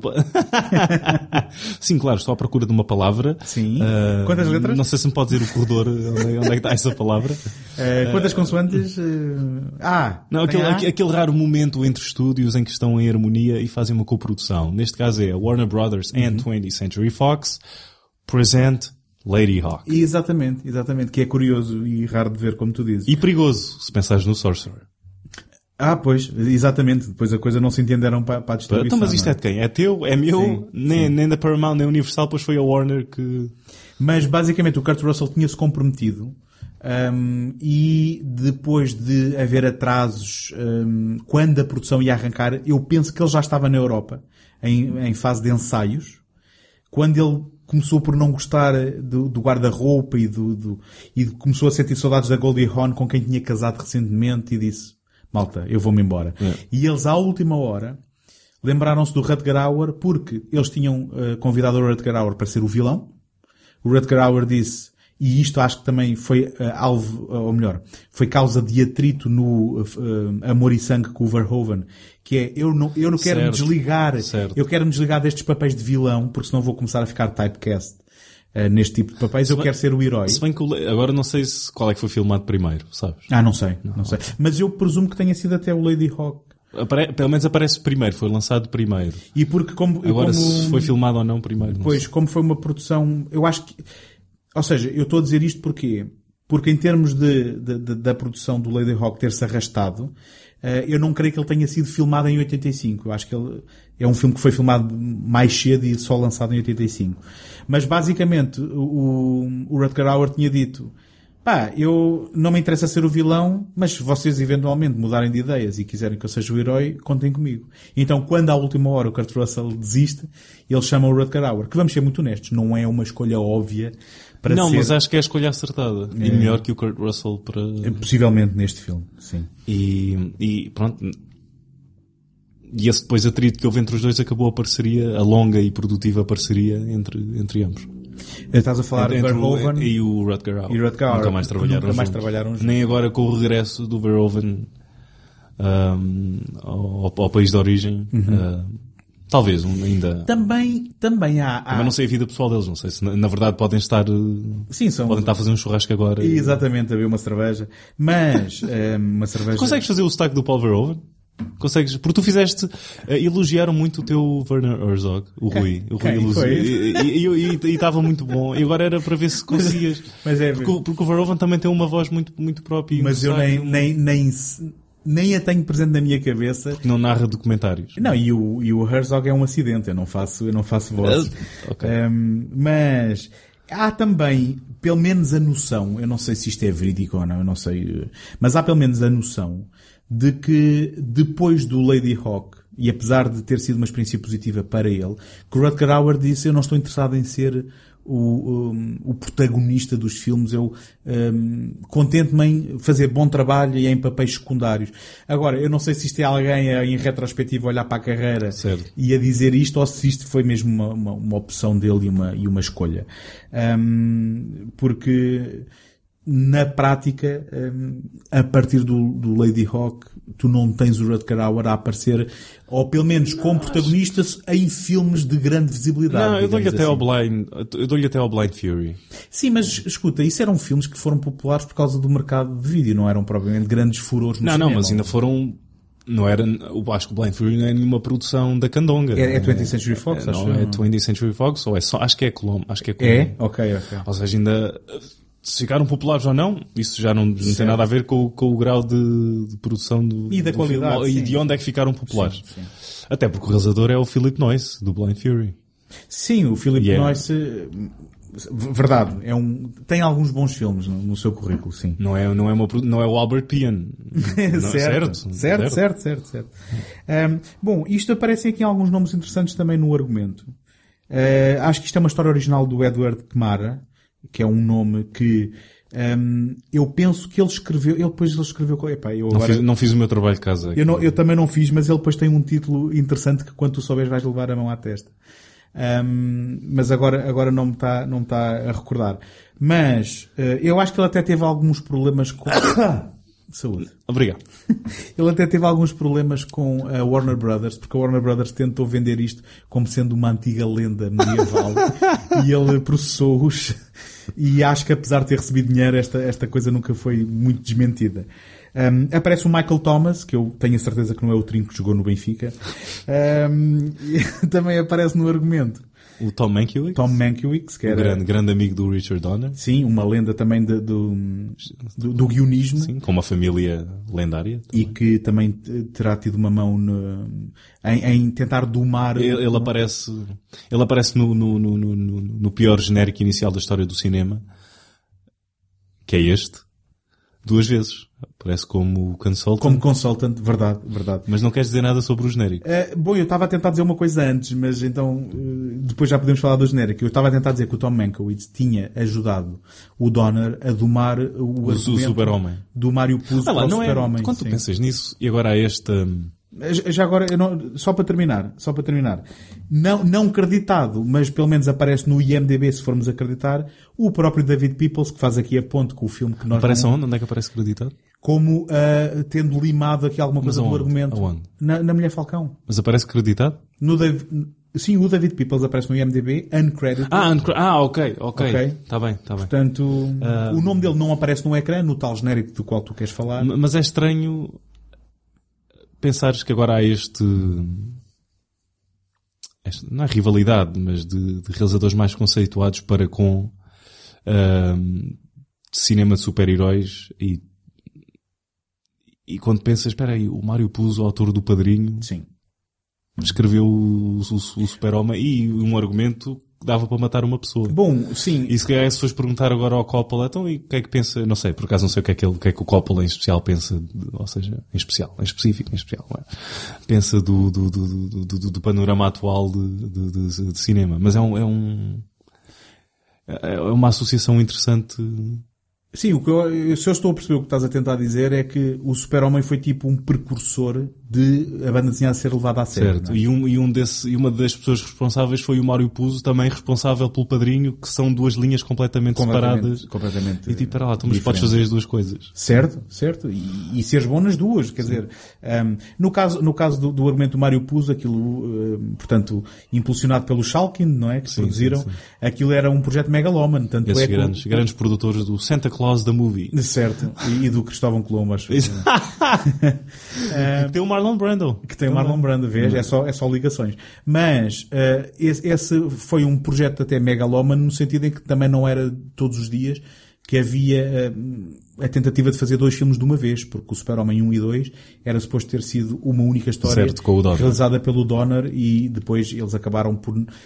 Aliás, o Donner devia ter muitas opiniões e o Schalkin despediram-no e ele acaba por aparecer só a assinar o primeiro e depois sobre o dois há muito que falar O, o Donner, que é um realizador eh, noutra altura. dos mais amigáveis, pelo menos entre os corredores de Hollywood, porque basicamente todas, independentemente do que possam pensar dos resultados finais de alguns dos filmes eh, dele, como Assassins, Certo. que em que os, os, os, os sets do Donner são sempre extremamente contentes e felizes e as rodagens Ele tem um ar bonacheirão. Ele, tem- é? ele- ele tem um ar muito amigável e basicamente Sim. todos os atores ahm, costumam ah, dar-se muito bem com o Donner. Sim. É um Ah, anti-Friedkin, vá. Exatamente, até porque no Super-Homem, quando o Donner foi, foi para as Hortenses, ah, ficaram todos... Ah, então, mas- Bem, o, o, a, a O G- ajuda- o Gene Hackman- o Gene Hackman não voltou para filmar o que, segundo. que- que teve aquela andota muito que eles ao princípio não se estavam não se conheciam e havia aquele epá, hum, aquela resistência se calhar mais do Gene Hackman que não queria rapar Que não é uma queria, pessoa fácil. não é uma pessoa fácil não queria rapar o bigode sabes esta história E ele criou, criou o Lex Luthor, de bigode, era?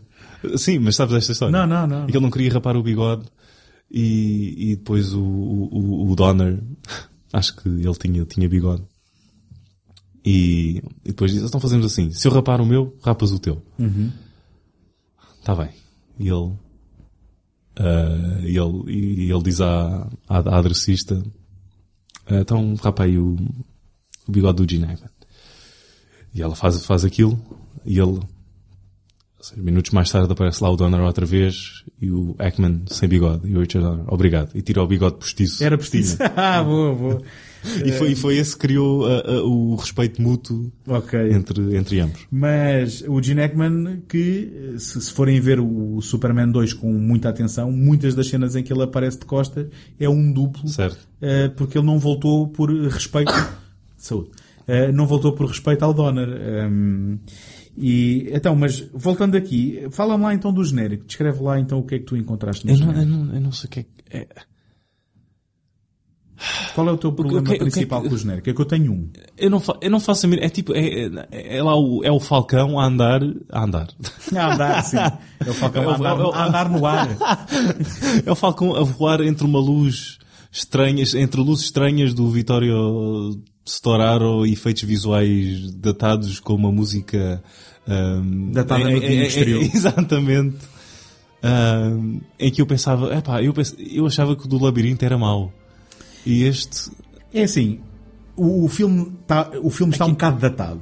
Essa é a primeira coisa que é óbvia. E mesmo as cenas de transformação, aquilo Certo. não houve ali muito esforço de efeitos Certo, especiais. certo, certo. Aquilo são transições e qu- quando de repente aparece o Falcão é o que tu estás a descrever, que é uma luz, um foco que- por trás. Sim, que pouco evoluíram desde os anos 30 dos filmes da, da, da, Universal, como, quando, quando vês o Lon Chaney a transformar-se em lobisomem é por um, dissolve-se. Mas parece-me por opção. Sim, sim, sim, sim. não é artisticamente E quando tens- genial, mas... Quando em...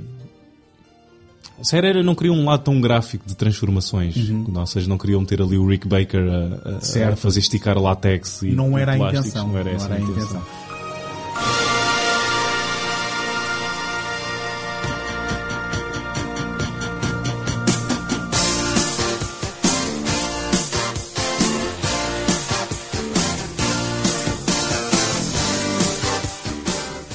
Agora, vamos ser muito honestos. A primeira coisa que entra logo pelos ouvidos de, de uma forma completamente hum, estridente é aquela banda sonora. O, Eu, eu defendo Epá, não, Eu, não, ser. pera, pera, pera, pera. Eu vou deixar, eu vou pera. deixar, eu vou deixar. Eu defendo a banda sonora nos temas que tenham um ritmo mais acelerado.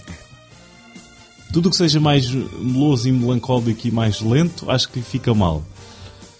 Quando acelera mais um pouco, ou seja, vou dar um exemplo muito concreto, quando apanha o, o, o Philippe, ahm, que é o Matthew Roderick, Uhum. ahm, Filipe Gaston, é, e ele, sendo o rato que é, isto agora parece que estou a insultar o Matthew Broderick, mas é a alcunha da é a personagem. alcunha da personagem mesmo. Eh, E já vamos lá a esse, esse pormenor da- das personagens e de alcunhas e de animais. Ahm, quando a banda sonora aí arranca, eu acho que não fica nada mal ao filme e eu percebo como é que o Donner, ou quem quer tenha sido o responsável por aquela ideia, tenha dito: espera lá, isto não fica aqui muito mal. Tu, tu sabes como é que foi a ideia? É que o o Donner andou a fazer location scouting, ou seja, a procurar locais para filmar hum, por Itália e pela Europa, quer dizer, depois acabaram por se decidir filmar em Itália, eh, enquanto ouvia Alan, Alan Parsons. Um, e, o- porque, e depois acabou por contratar então este Andrew Powell de- do Alan Parsons Project um, porque tinha casado as imagens Com aquela música. com aquela música, só que pronto, não foi uma boa Nesse opção, caso foi só ele que casou essas imagens, porque não há mais ninguém. Bem, nem o próprio Andrew, Powell depois, porque Ele, ele disse. Não, não, não, fez, não fez mais nada de banda sonora. não, não faço ideia, só estou a dizer que ele não casou bem porque ouvi a banda sonora em conjunto com o filme, é só isso que eu estou a dizer. Ah, ok. Um, Ah, porque, porque não gostou do filme. Não, não, não, não, eu, eu estou Ah, a dizer tu. que ele não casou bem Ah, ok. O próprio, Tá o bem, próprio tá- sim, sim, compositor sim, sim, sim. fez uma banda sonora que hoje em dia a pri- primeira coisa que causa é logo consternação. Para mim, eu estou a ver o filme e é do género. Ok, eu para gostar deste filme vai ter que ser apesar da música. Alguma vez viste o Legend com a banda sonora dos Tangerine Dream? Nunca vi o Legend. É, Ah, nunca viste uma- o Legend, ponto final. Ponto final, está aí uma falha na minha. Ok. Hum, Posso sempre, queres, queres que te forneça o Legend? Se me puderes emprestar para ver, pode ser. sim. Tem a banda sonora do Jerry Goldsmith. É, Mas há duas versões Há duas versões. Há- há uma- tenho, é, o, o Blu-ray um, americano tem as duas versões. O europeu, ou seja, o americano é da Universal, tem as duas versões. O europeu, que é da Fox, só tem a versão europeia. que Tem Mas a banda é- sonora do Jerry Goldsmith. Quem é que recusou a, da, a banda sonora do, do Tangerine Dream? Foi produtor ou realizador? Honestamente, Pronto. não sei. Ok, então também não faz mal. Hum, agora, ultrapassando esta coisa da música, eh, aquilo que é imediatamente óbvio, tirando também alguns filtros mais eh, datados, vá, que não se usam hoje em dia, hum, que, que dão aquela, aquela sensação de pôr do sol, não é? Aqueles filtros eh, laranjas no topo. A fotografia do Vitório Storaro e a É composição. magnífica. É, a e composição. tu, tu, vês ali, tu vês ali o dinheiro todo no ecrã. Bem. E, do- e de uma mestria. E eu digo-te uma coisa, eu fiquei, esse foi o meu maior espanto, foi, eu não tinha recordação de ter visto isto em idade de ter olhos eh, críticos, mas ao ver hoje em dia não estaria à espera num filme de aventuras de meados dos anos 80 de encontrar esta fotografia. sim, é, é realmente extraordinário e não há momento Porque tem, nenhum. porque tem uma tridimensionalidade fantástica e, e- ele consegue aproveitar cenários ali. E, e usa, E, o- e o Donner sabe aproveitar aquela, aquela sabedoria toda do ponto de vista narrativo. Exatamente. Sim, sim, exatamente. até eu lembro em particular que há um ângulo muito estranho de baixo para cima quando o ahm, Gaston está a chegar a, ahm, àquela fortificação do padre. Sim, sim, E sim. é um ângulo estranho, só que é um ângulo que está a apanhar tudo o que precisa de estar a acontecer no Certo. ecrã. Ahm, é, é realmente, é realmente deslumbrante. Ahm, e, e depois há a aproveitar a- em todo o esplendor os cenários naturais onde Certo, eles foram, certo, certo. foram fotografar. não é? E vês que está ali uma produção, ou seja, de série A, A, A, triplo A. Eu, eu vou dizer uma coisa. Eu vi este filme em família. E os, Ah. os primeiros comentários foram da, à música. É, não sei. Mas depois o comentário no Isso, final... isso foi numa oficina? Foi, foi. Basicamente, isto resume o sentimento. Uh, mas chegando ao final foi do género. Bom, apesar da música, o filme é muito giro. E esta é também a forma simples de dizer o seguinte. O Richard Donner sabe o que faz. Sabe. E, e, sem dúvida nenhuma que qualquer sumo pudesse ser retirado desta história, que eh, nós ainda não dissemos, não é? Há, há um, há eh, também numa época medieval que aqui não é apontado quando é que será ao certo, eh, são, são referidas cruzadas também, não é? Hum, há um romance entre eh, uma eh, mulher deslumbrante, hum, que agora me está a escapar o nome da personagem, eh, ah, Is- Isabel. Isabeau. Ah, Isabeau. Não, não achaste estranho eles claramente, ahm, ou seja, eles não perceberem que não era, não era um falcão e pensarem que era um barco. Eles andaram, andaram sempre a perguntar um ao outro se ela era um barco. Isabeau? Isabeau? Não, é um falcão. Isabeau? Não, é um falcão. É do Isabeau. É pá. ok. E então, a Isabeau tem uma paixão secreta com ahm, o. Agora escapou-me também o nome. Do, agora como é que se chama? Um, Rutger Hauer. O Rutger Hauer. Um, e sendo ela também alvo de desejo do, do, do bispo, lá de Aquila, que é onde eles, é a terra onde eles, onde se passa a história, um, e depois de se fugirem de serem descobertos o, o seu romance por serem traídos por um padre, a quem ela confessou, é-lhes lançado um, um, um feitiço em que, durante o dia, um, ela estará eh, transformada num falcão E ele tem de fazer filmes de série Z para o resto do- da carreira. O Rutger Hauer, não é? Sim, sim. Pronto, e durante a noite ela volta-se a transformar na mulher que é e o, a, a personagem do Rutger Hauer transforma-se num lobo e nunca se podem encontrar e consumar a sua paixão. E depois, eh, no meio desta história, tropeçam no, no, no rato, no, no mouse, que é o Matthew Broderick. Antes de ir aí, ah, peço desculpa por ter feito esta última piada, porque esqueci-me por completo que o Rutger Hauer tinha entrado no Batman Begins e no Sin City em 2005. Ah, Epá, e, e devia ter dito, na verdade, em que o Rutger Hauer foi castigado para fazer o RPG do Tino Navarro. Bom, eu acho bem que pe- peças desculpa porque estas, estas tuas afirmações estão a ser escrutinadas. Agora, peço desculpa à indústria de cinema portuguesa por, ser estar a é. fazer esta, esta afirmação tão controversa que me pode custar É. uma carreira não existente. Muito, muito controversa. Obrigado. Ahm, mas então, ah, temos aqui nitidamente uma história de fantasia, uma história, ah, um romance, mas que também é um filme de, de humor. Certo. O Matthew Broderick a cada momento. E o Matthew Broderick é engraçado. Agora- tu trouxeste o nariz agora- um bocado ao Matthew Broderick. Não, ou só o início, mas depois, e agora o verdadeiro ponto de viragem que eu comecei a dizer, vai Broderick, vai. Ahm, Assim com os braços no ar Sim, em casa, sim, sozinho sim, lá, sim. a gritar para o espelho a chorar. Um, porque eu gostei da, da, da, da- presença física e da boa ligação que cada personagem tinha com o seu animal. Claro, a um nível imediato uh, físico, mas também da maneira como se comportavam. O Broderick era o rato, era um mentiroso que se escapava sempre ali à última pelos lugares mais Verdade, verdade. apertados. Quando está, quando está rodeado de guardas, por Exatamente, exemplo, porque ele exatamente. fugiu da prisão de Exatamente. Áquila e Exatamente. está, está em fuga, Mas é uma basicamente. pessoa que vive muito da mentira e lá está, é caracterizado tanto fisicamente como da maneira como se comporta como um rato. E o mesmo podemos associar os outros dois animais e a maneira como se comportam, Uhum. tanto do lado animal como do lado humano, às suas personagens. Uh, e, o, e o Broderick é muito engraçado nos seus constantes diálogos com Deus, não é? Sim, sim, Sempre sim, a dizer, ah, se me safar desta nunca mais roubo. E depois a seguir rouba e diz, bom, eu sei que prometi, mas tu sabes com um fraco de espírito. Sim, eu sou." exatamente. E depois ele diz a verdade, só que os, um, os vilões apanham-nos e ele diz, então, mas eu agora desta vez disse a verdade, quer dizer, estás-me a mandar mensagens Sim, muito exatamente. é, é, contraditórias. difí- é difícil, eu assim. É, epá, e, é, é muito engraçado todos estes momentos. E, e é incrível a presença que a Michelle Pfeiffer tem no filme. Eu li isto. Ela é deslumbrante em todas as cenas. não? Mas até nas cenas em que não está, porque mesmo quando só aparece o Falcão, ela, ela está lá. Bom, ok, eu, eu também li isso, mas Certo. e consigo compreender o sentimento por Não causa sei, não, não sei se foi o Vincent Camby que disse isto, ou foi, foi um crítico qualquer da Possivelmente. altura. Eu também, eu também li essa trivia, só que eu consigo perceber o sentimento porque ela é muito memorável e, e se nós formos a pensar bem, a totalidade do tempo que ela aparece no ecrã nem é assim por demais. Só que os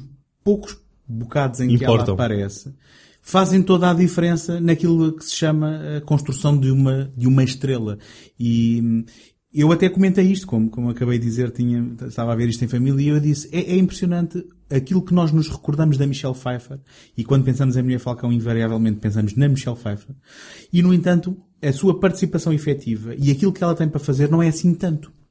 Eh, Portanto, não era neste filme que ela ia ganhar qualquer tipo de prémio de interpretação, porque o que tem que fazer é, não é muito exigente dela enquanto atriz. Só que a presença dela é, É mais mesmo, importante. é mesmo marcante em, em, em todas as cenas em que aparece. Agora, eu penso que o, o que tu estavas a dizer e o que esse crítico terá dito é que a história está bem construída ao ponto de não haver um desligamento entre o facto de que há ali um animal e há a Michelle Pfeiffer. Não, são a mesma personagem transformada. E eu penso que esse também eh, será em parte, eh, se, se tu se tiveres essa opinião, será uma parte muito importante para o gostares ou não deste filme também. Certo. é? Eu vou dar uma, uma pequena crítica ao filme, eh, que já vais torcer, É um- vai torcer o nariz. Não, não é música.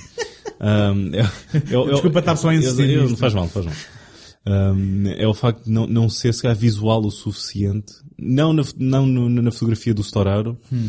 mas há um backstory do, do- que dá uma outra dimensão ao filme. Isso é um, ao mesmo, e, e vou, vou elogiar o filme ao dizer que há uma boa, um, construção narrativa ao longo do filme em que Uhum. as, ah, ou seja, as, ora só, só, só me está a vir a palavra em inglês, as, as, as stakes do, do, do, Sim, é aquilo que está em jogo. Vai aquilo que está, subindo. é exatamente, aquilo que está em jogo vai subindo Uhum. e um, um ponto essencial é, é quando nos é revelado que na verdade o bispo fez um pacto com o diabo. Uhum.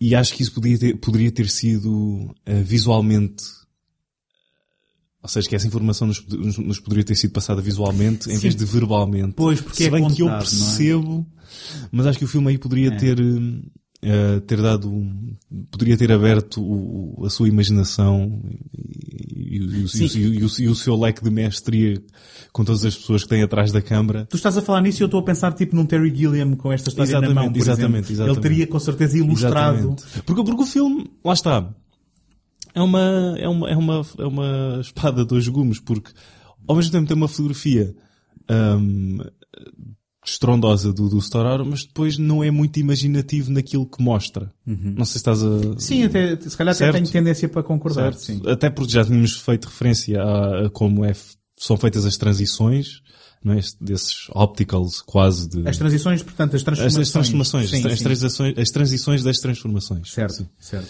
Ahm, Sim, não é, não é genial. e, Parece. e, que- e lá está, outra vez, essa uh, espada de dois gumes. Aqui, ao mesmo tempo que o Richard Donner está a contar uma história de uma maneira muito eficiente e competente, não é de um ponto de vista mais imaginativo possível e mostra uma restrição Sim, eu concordo. nesse, nesse campo. Eu concordo contigo, hum, porque essa, essa revelação até do que é que de, da própria maldição que lhes foi lançada, essa revelação de que foi através de um pacto com o diabo, é tudo contado eh, literalmente à beira da fogueira, não é? Pelo padre ao, ao, Matthew Broderick. Hum, e eh, não há, digamos, um, um ilustrar visualmente hum, dessas, dessas componentes. Eu tenho, eu tenho tendência para concordar contigo. Temos também aqui uma participação eh, curta do Alfredo Molina, não é? Ah, pois é, que... que, eu, que eu cada vez... Pera, pera, pera. Sim. Ronald Lacey... Ah, nós já tínhamos dito isto. Eh, não, mas, mas não. tínhamos feito a associação com Ronald Lacey no Flesh and Blood e o Alfred Molina ahm, no Lady Hawk, que os Ambos, une ao, ao Raiders of the Lost Ark. Throw me the whip! É, é, é, se- é sempre cada vez que eu vejo o Alfredo Molina, especialmente na sua eh, fase da carreira mais, mais eh, Sabes como é que eu conheci o Alfred Molina? conheceste-o? Não, não, não. Ok. Ah, foi a primeira vez que eu vi foi no Chocolat. Certo, com a, com a Juliette Binoche. Exatamente. Eh, mas sabes que uma coisa, eu durante muitos anos não sabia que aquela personagem nos Saltadores era o Alfredo Molina. Ah, ok. Pensavas que era outro ator. Porque o parecido. Alfredo Molina que eu conhecia já tinha uma certa idade E- e, acho que nunca tinha associado e, Ok. e- e conhecia os salteadores de fio a pavio sem saber que aquele era o Alfredo Mas Molina. ele, ele- acho que ele aparece no genérico inicial, não aparece Alfred. Epá, Talvez, possivelmente- não sei. Possivelmente, mas eh, eu possivelmente não fiz a associação e só mais tarde, conhecendo o Alfredo Molina, voltando aos salteadores, eh, estás a perceber? Não foi, o- não Certo, foi o certo. caso de ver o Alfredo Molina mais tarde e dizer, ah, é aquele tipo de salteadores. Não, foi, tive que regressar depois de o conhecer. E aqui é engraçado porque ele aparece como o caçador dos lobos. eh, Porque, eh, basicamente, depois o, o, o bispo anda com aquela eh, febre de matar todos os lobos.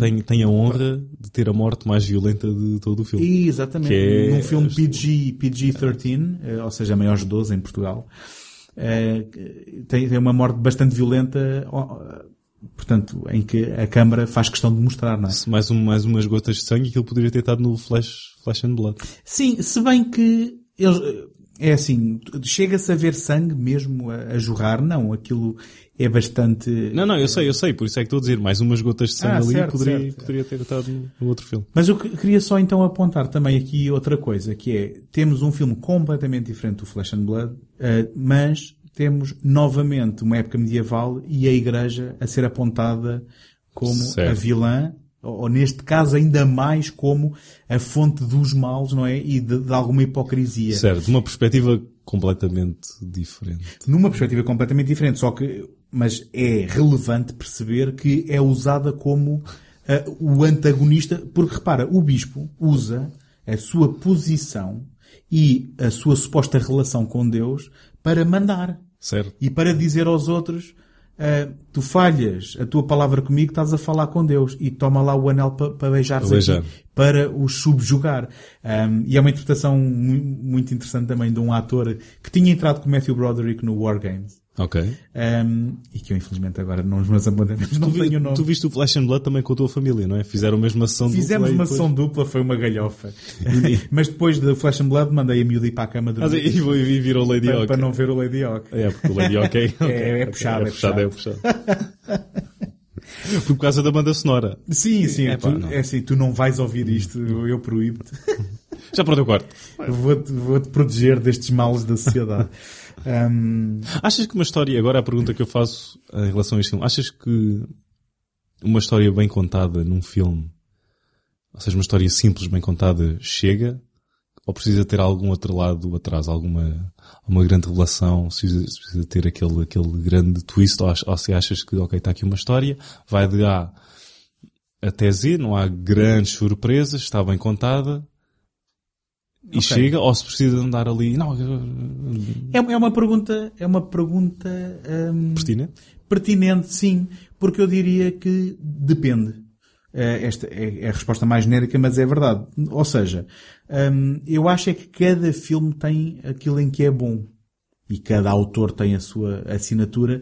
E, hum, por exemplo, e nós, nós falávamos em off de Dário Argento, não é?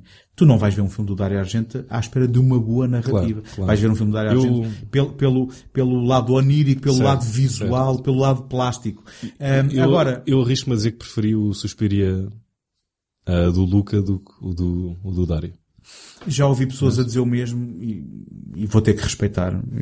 Eu, neste caso, não, mas lá está, porque entre os dois tu se calhar preferiste o lado narrativo e o lado Certo, de construção certo. da história do, do mais recente, eh, quando o ponto forte do, do Suspiro original não, não é esse. E por Mas exemplo, acho que não está bem equilibrado. Ou seja, acho que o, e estávamos a falar em off precisamente do Profundo Rosso. Consegue equilibrar esse lado narrativo com esse lado visual muito melhor, pelo menos na minha opinião, do que o Suspiria. Se calhar eh, tem uma balança, ou seja, vai muito mais para o lado visual e esquece um bocadinho o narrativo. Enquanto o Profundo Rosso consegue ali uma trama muito bem construída. um maior equilíbrio, talvez. Sim. Sim. Foi, foi o que acabaste de dizer, não foi? Acho foi, a palavra, que sim. foi a palavra que, Ah, que então, sim, então mas- concordo contigo. Uh, sim, concordo. Um, mas agora, tu estavas a perguntar isto no contexto de- de- da Mulher Falcão, no sentido em que estás-me a dizer que é uma história bem construída, só Certo, que que não, não te não, não há, deslumbrou. não, há, não, no sentido que não há grandes surpresas aqui eh, na história, certo? Não há assim um twist de... Não é? Ok, então, mas é engraçado tu perguntares isso. Eu não estou a dizer que, que um filme precisa de um twist, só estou a dizer sim, que a história não nos leva por caminhos eh, muito inesperados, não é? Eh, Faz aquele setup e depois com esse setup constrói toda a sua narrativa. Eu acho, e eu, eu corro o risco, se calhar já temos falado disto aqui no Betamax. Só que eh, a tua pergunta é pertinente ainda para mais no contexto em que vivemos, porque eu acho que já é muito raro haverem histórias que sejam lineares e que sejam simplesmente uma história. E nós estamos num, sei lá, a viver um período qualquer pós-moderno narrativamente, em que, se calhar por culpa do Shyamalan, Ah, sim, exatamente, twists, exatamente. se calhar por culpa ah, do- dos, do- da Marvel precisamos de sementes para outras histórias e complicações e por que não, por que não apreciarmos também a, a- a- a- uma singela história bem contada. Porque a E aí- mitologia aqui está bem, está bem feita e completamente, está, completamente. está correta. E repara, e repara, se calhar algum desprimor que haja na narrativa é pelo nosso conhecimento prévio dela. Porque imagina tu também estares a descobrir pela primeira vez, é certo que o filme se chama A Mulher Falcão e, e é certo que se calhar isso estragava um bocadinho eh, a, a surpresa, mas imagina tu começares a ver o filme sem saber nada e teres que ir percebendo pe- pela, pela linguagem como- cinematográfica de que Como se fosse o Matthew Broderick. Exatamente, e antes, e antes do padre perceber, ah, ou melhor, antes do padre explicar, tu teres percebido, ah, espera, o que está aqui a acontecer é isto, porque é que será? Deixa-me descobrir o que é que levou a isto. E, e nesse aspecto, hum, resumindo, e se calhar respondendo à tua pergunta ah, mais diretamente, eu gostei da Mulher Falcão. Sim, sim. apesar da música e de uma forma completamente diferente de- do, do gostar do, do, do amor e sangue. Certo. Para concluir, eu Uhum. vou só dizer que hum, a- a- agradeço e apesar de ter ficado um bocado chateado enquanto estava a ver o Mulher Falcão, de, ah, eu de ter visto Blood of Hero. Podia estar a ver Ah, ah, hum, de, de, de agradecer porque da primeira vez que vi o, e agora parece dizer mal do Lady Hawk, mas não. Por um prisma mais simplista do Lady Hawk, gostei ainda mais do Flash and Blood. Sim, E isto, eu, eu sei que isto parece que eu estou a dizer mal do Lady Hawk, mas não estou. Um, Sim, chama-se isso fainting with, eh, como é que é? Damning with faint praise. yeah, yeah, É, yeah. ou backhanded compliment. Não é dos meus favoritos do Richard Donner, não é, uh, nem está no, no, no, no topo, Uh, mas, uh, Mas também já mas, mas, mas admiro muito. Já referimos o porquê, não é? Quer dizer, o gênio do mal, o, Certo, super, super-homem, a arma mortífera, os Goonies. Os Goonies é um dos meus filmes de infância, que por acaso é do mesmo ano da, Mulher Falcão. Mas, é de fi- 85. mas é? uh, peraí, agora eu gostei dessa filmes de infância, mas não filmes preferidos. Não, eh, o que eu quero dizer é, há muito boa gente que diz, ai, os Goonies é um daqueles filmes de infância e agora se fores a ver aquilo é uma bela porcaria. E eu defendo os Goonies ainda hoje. Certo, e eu tenho um Blu-ray com legendas em brasileiro por alguma razão. Porque a Amazon me enganou, dizia lá português e aquilo era em português do Brasil. E, ehm, Ah, mas é português, há mesmo. não, É portuguesa mesmo, ok. Eu se calhar está, está-me a sair mal isto porque eu não quero ofender ninguém. Eu, eu preferia ter no meu português. Pronto, é isso que eu quero dizer. Sabes que quando, quando as cassetes isto- da, da, da, da Warner, eu lembro-me de receber cassetes do, do, do- do- dos Looney Tunes em que aparecia lá por baixo falado no nosso português. Sim, porque começou a ser distintivo nos anos 90, Certo, alguns. certo, certo. Sim, verdade. E porque, para todos os efeitos, eu eh, o- não tenho problema nenhum que os Goonies tenham eh, legendas em português do Brasil, desde que a Amazon me tivesse informado exatamente disso para eu poder fazer a minha compra. Mas quero dizer que já revi os Goonies em adulto e eu consigo ver o que é que eu gostava quando era miúdo e consigo gostar ainda. E, portanto, discordo completamente de quem diga que o filme realmente é uma porcaria. Acho que é uma bela aventura de, de, de um estilo que já, já é raro, de que é miúdos numa aventura, não é? Também eh, le- lembro-me de o, ah, de o ver pela primeira vez na RTP2, acho eu. Ah, e lembro-me ter a mesma sensação com o Gremlin, de ter ficado completamente deslumbrado ah, com o filme na altura e ter mesmo vivido aquela aventura com os Goonies.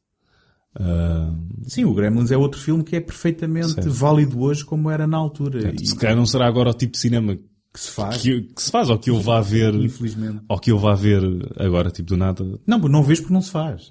Acho que não, é não, não, não, mas estou a dizer por minha, por minha escolha própria. Ah, ok, ok. De agora, termos- ah, termos ah, de- sim, agora vou ver um filme de Emily dos anos 80, não sei, agora vou procurar outro tipo de cinema, Sim, tudo bem. mais, com mais atrito do, Vol- que- do, que- do que uma produção. Voltas a eh, ver quando fores pai, não te preocupes. e Pronto, ora aí está. Eh, e, e os Gremlins foi um que me correu mal porque foi do género. um, Ei, se calhar isto está-me a assustar. Mas isso é bom, isso não é mau. Eh, sim, mas é, certo? ok, fica para mais tarde. Este fica para mais tarde. Não é- acho que não é mau ver pesadelos. Mas eu só queria também fazer uma última referência, já que estamos a falar de infância e de, de- de coisas da altura.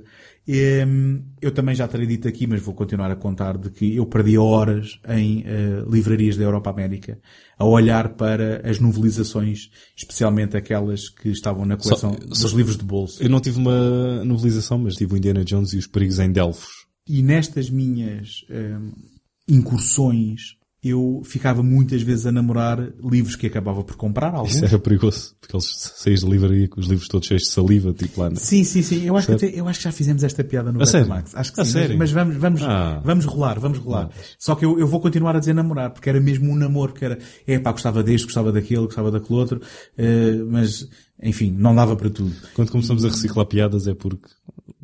Eh, Bom, há sempre um, há sempre um ouvinte novo, não há problema nenhum.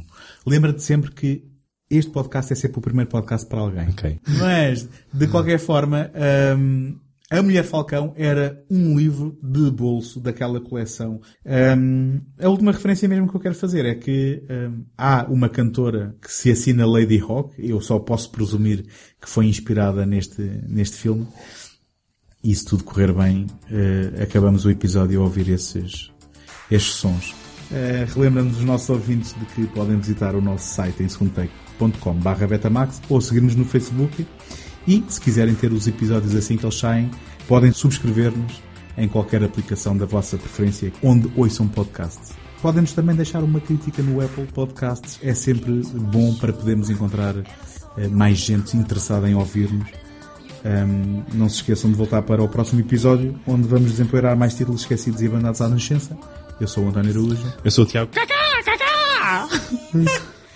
Me the same.